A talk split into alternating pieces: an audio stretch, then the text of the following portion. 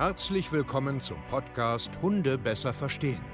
Wir wollen hier authentisch und ehrlich unser Wissen vermitteln, damit euer Leben mit Hund wieder harmonischer wird. Heutzutage gibt es mehr Informationen über Hunde als je zuvor. Das Internet gleicht einem Dschungel an Meinungen und Philosophien und dadurch gibt es sehr viele verunsicherte Menschen. Damit ihr wieder Licht am Ende des Tunnels seht, nehmen wir euch an die Hand und begleiten euch durch diesen Dschungel. Wir räumen auf. Wir geben euch Wissen, Mindset, Strategien. Dem Hund zuliebe. Herzlich willkommen zu einer neuen Podcast-Folge Hunde besser verstehen, Wissen, Mindset und Strategien. Ich freue mich, dass ihr heute wieder hier seid und äh, euch einen kleinen Tagesimpuls geben wollt. Und das wird heute ganz, ganz spannend, ähm, weil das ein äh, dauerhaft wiederkehrendes Thema ist. Und ja, ich bin Steve Keier, zertifizierter Hundetrainer und Coacher mit meinem Team europaweit Menschen, die Probleme mit ihren Hunden haben. Ja, damit das aufhört. Ganz simpel und ganz einfach. Dafür sind wir da.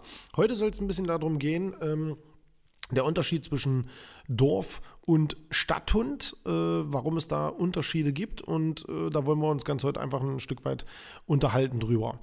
Ähm, warum? Also ich sehe halt einen äh, riesen Unterschied, weil wir haben ja viele äh, Kunden in der Stadt, also Stadt, sagen wir jetzt mal so ab 10.000 äh, Einwohner, kann man schon mal eine Stadt nennen. Ähm, Im Gegensatz zu denjenigen, die äh, wirklich auf dem Land leben, auf dem Dorf, wo auf Deutsch gesagt nichts los ist. Und da gibt es einen sehr, sehr großen Unterschied zu den Hunden und aber auch zu den Menschen. Ähm, weil oft sieht man ja oder hören wir auch, oh ja, guck mal, die können da so ganz cool lang gehen und die Hunde sind total gechillt in der Stadt und so und die auf dem Dorf seid gar nicht. Und ja, das stimmt ein Stück weit. Also natürlich gibt es auch genug Stadthunde, die ähm, an der Leine zerren und aufgedreht sind, also das nicht, aber ein Großteil davon ist ein Unterschied. Und ähm, der findet einfach tatsächlich statt. Das muss man ganz einfach sagen. Und das muss man als Trainer natürlich den äh, Mensch-Hunde-Teams da draußen auch erklären, dass das halt auch ein Unterschied ist und dass die ähm, auch ähm, ein anderes Art äh, Trainingsprogramm in Anführungsstrichen brauchen, sondern sie müssen einfach anders darüber denken, sagen wir es mal so, weil die, die Trainingsschritte an sich ähm, sind irgendwo immer ein Stück weit identisch, man muss nur ein Stück weit drüber ähm, ja, nachdenken, also einen anderen Blickwinkel haben. Ähm, wo fangen wir mit an? Wir, wir gehen jetzt mal, wir, wir malen uns jetzt mal ein Szenario aus. Ähm, zwei Familien, ein wohnen in der Stadt, die einen mit dem äh, wohnen auf dem Land. Und es fängt ja schon an, dass die Wohngegebenheiten schon ganz anders sind. Während die eine Familie vielleicht ein Haus hat und einen riesengroßen Gatten direkt am Wald wohnt, ist die andere Familie einfach äh, in einem Mehrfamilienhaus, äh, von mir aus auch in einem Wohnblock mit, äh, was weiß ich, zehn Etagen. Ähm, und die haben keinen Garten, haben keinen Wald, sondern die müssen zwangsläufig äh, durch die Stadt gehen, vielleicht eine Viertelstunde bis zu irgendeinem Park. Und hier fängt es ja schon an. Der Hund, der jetzt noch, wir gehen jetzt mal von einem Welpen aus, äh, im Welpenalter ist, hat ja jetzt schon einen ganz anderen Start ins Leben. Und das ist ja das, was ich am Ende des Tages auch immer allen da draußen erklären will. Die Genetik ist ein, ist ein Großteil äh, von Verhalten, was der Hund einfach schon mitbringt. Aber was jetzt kommt in den nächsten Monaten und Jahren, also die Umwelteinflüsse, also die Faktoren, die aufs Gehirn einspielen und aufs, auf, auf den ganzen Hund einspielen, sind genauso entscheidend.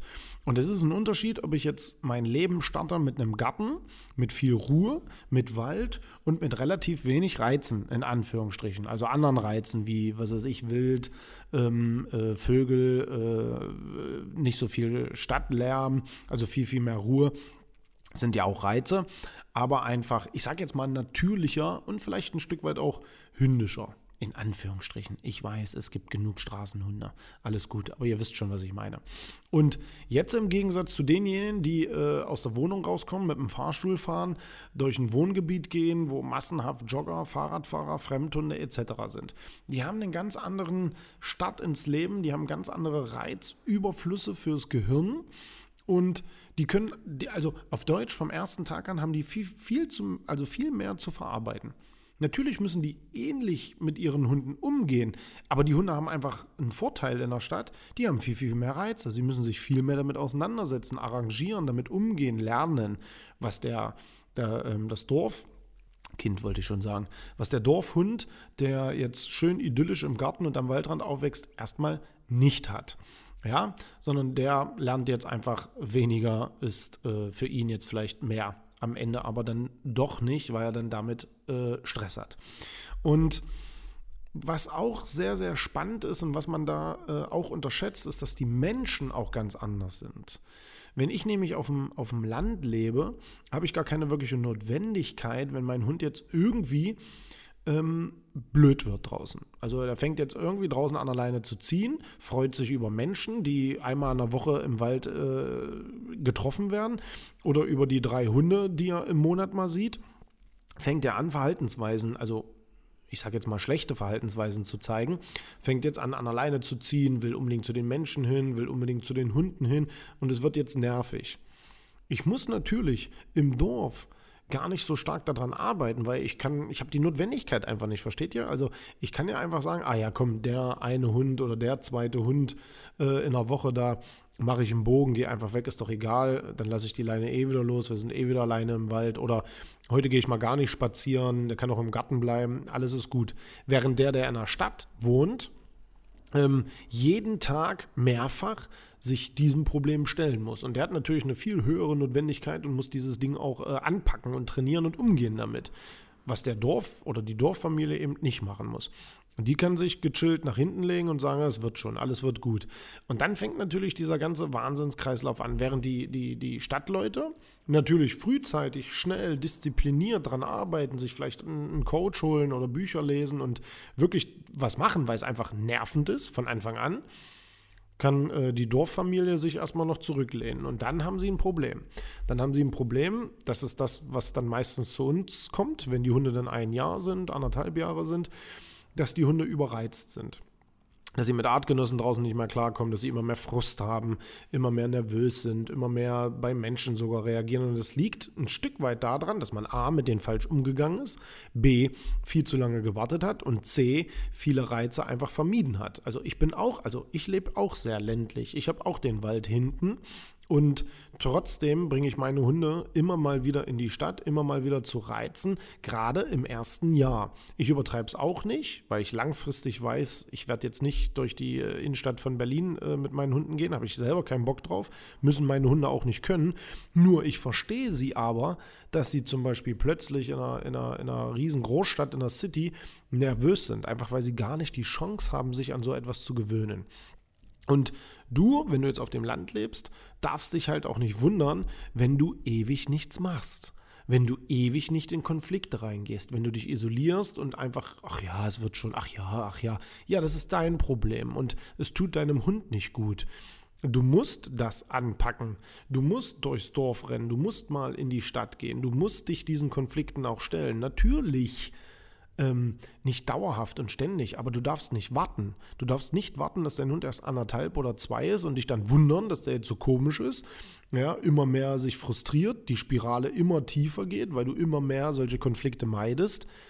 Und dann hintenrum soll der Hundetrainer dir dann irgendeinen schnellen Tipp geben, soll dir dann irgendwie schnell mal mit drei Einzelstunden da helfen. Das kannst du knicken. Das geht einfach nicht. Und das ist der große Unterschied zwischen äh, Stadt und Dorf es ist einfach eine ganz andere Grundlage. Und da können sich sogar ähm, Hunde entwickeln, die gleich sind. Also die gleiche Rasse, von mir aus sogar Geschwister. Wenn du Geschwister trennst, das eine Stadt, das eine Dorf, äh, Hund, Kind, ich will immer Dorfkind sagen, ähm, die entwickeln sich komplett anders. Einfach weil die Familie falsch umgeht, weil die Umweltreize einfach nicht da sind gegenüber der Stadt. Und dessen musst du dir einfach grundsätzlich bewusst sein und eine ganz klare Entscheidung treffen. Wenn ich hier etwas ändern will, weil ich jetzt im Dorf wohne, dann musst du das anpacken. Dann musst du umdenken. Du musst natürlich erstmal hinterfragen, wie ist generell deine Mensch-Hunde-Beziehung und dich dann an die Konflikte rantasten. Es macht einfach keinen Sinn, wenn du einmal in der Woche einen Fremdhund siehst und dein Hund explodiert an alleine, dass du da irgendwie an der Fremdhundebegegnung in, der, in dem Konflikt da irgendwie eine Lösung findest, sondern dein Hund braucht Fremdhundebegegnung. Erstmal braucht er ein stabiles Fundament. Erstmal braucht er eine vernünftige Mensch-Hund-Beziehung. Erstmal muss er wirklich rankommen. Aber irgendwann, ja, und das bringen wir ja auch allen unseren Kunden bei, aber irgendwann musst du auch in die Konflikte reingehen, sonst kannst du sie nicht lösen. Die kannst du nicht wegdenken. die kannst du nicht äh, dir wegwünschen, sondern du musst in die Konflikte rein. Und wenn du willst, dass dein Hund entspannter wird an der Leine, bei was auch immer, Autos, Menschen, Kinder, Wild oder so, dann musst du irgendwann stabilisiert in diese Konflikte reingehen und lernen dann damit umzugehen. Aber dafür brauchst du Wiederholung und Disziplin. Und daran hapert es ja bei den meisten. Ja, da muss man mal äh, in eine Stadt gehen. Da muss man nicht in den Wald fahren, sondern da muss man eben einfach mal durchs Dorf laufen, acht Kreise, ähm, dass man sich daran überhaupt gewöhnen kann, weil so funktioniert das Gehirn ja auch. Genau so funktioniert es. Und das ist der große Unterschied. Und ich hoffe, du kannst jetzt ah sagen und mm, das habe ich blöd gemacht. Und vielleicht macht es Sinn, sich professionelle Hilfe zu holen. Und dann sage ich, genau, das macht definitiv Sinn, weil alleine kommst du aus diesem ganzen Teufelskreis nicht raus. Du kannst viele Verhaltensweisen überhaupt nicht richtig deuten, weil du die Zusammenhänge nicht verstehst. Und deswegen gehst du jetzt auf www hundetrainer-stevekeier.de und bewirbst dich hier zu einem kostenlosen Beratungsgespräch. Und es ist vollkommen egal, wo du in der Bundesrepublik, Österreich, Schweiz oder sonst wo in Europa wohnst. Wir können dir helfen. Ja, wir zeigen dir das. Glaub uns, vertrau uns. Wir machen das seit vielen Jahren mit richtig, richtig vielen Mensch-Hunde-Teams. Vielen Dank, ihr Lieben, und wir sehen uns in einer neuen Podcast-Folge. Euer Steve, macht's gut und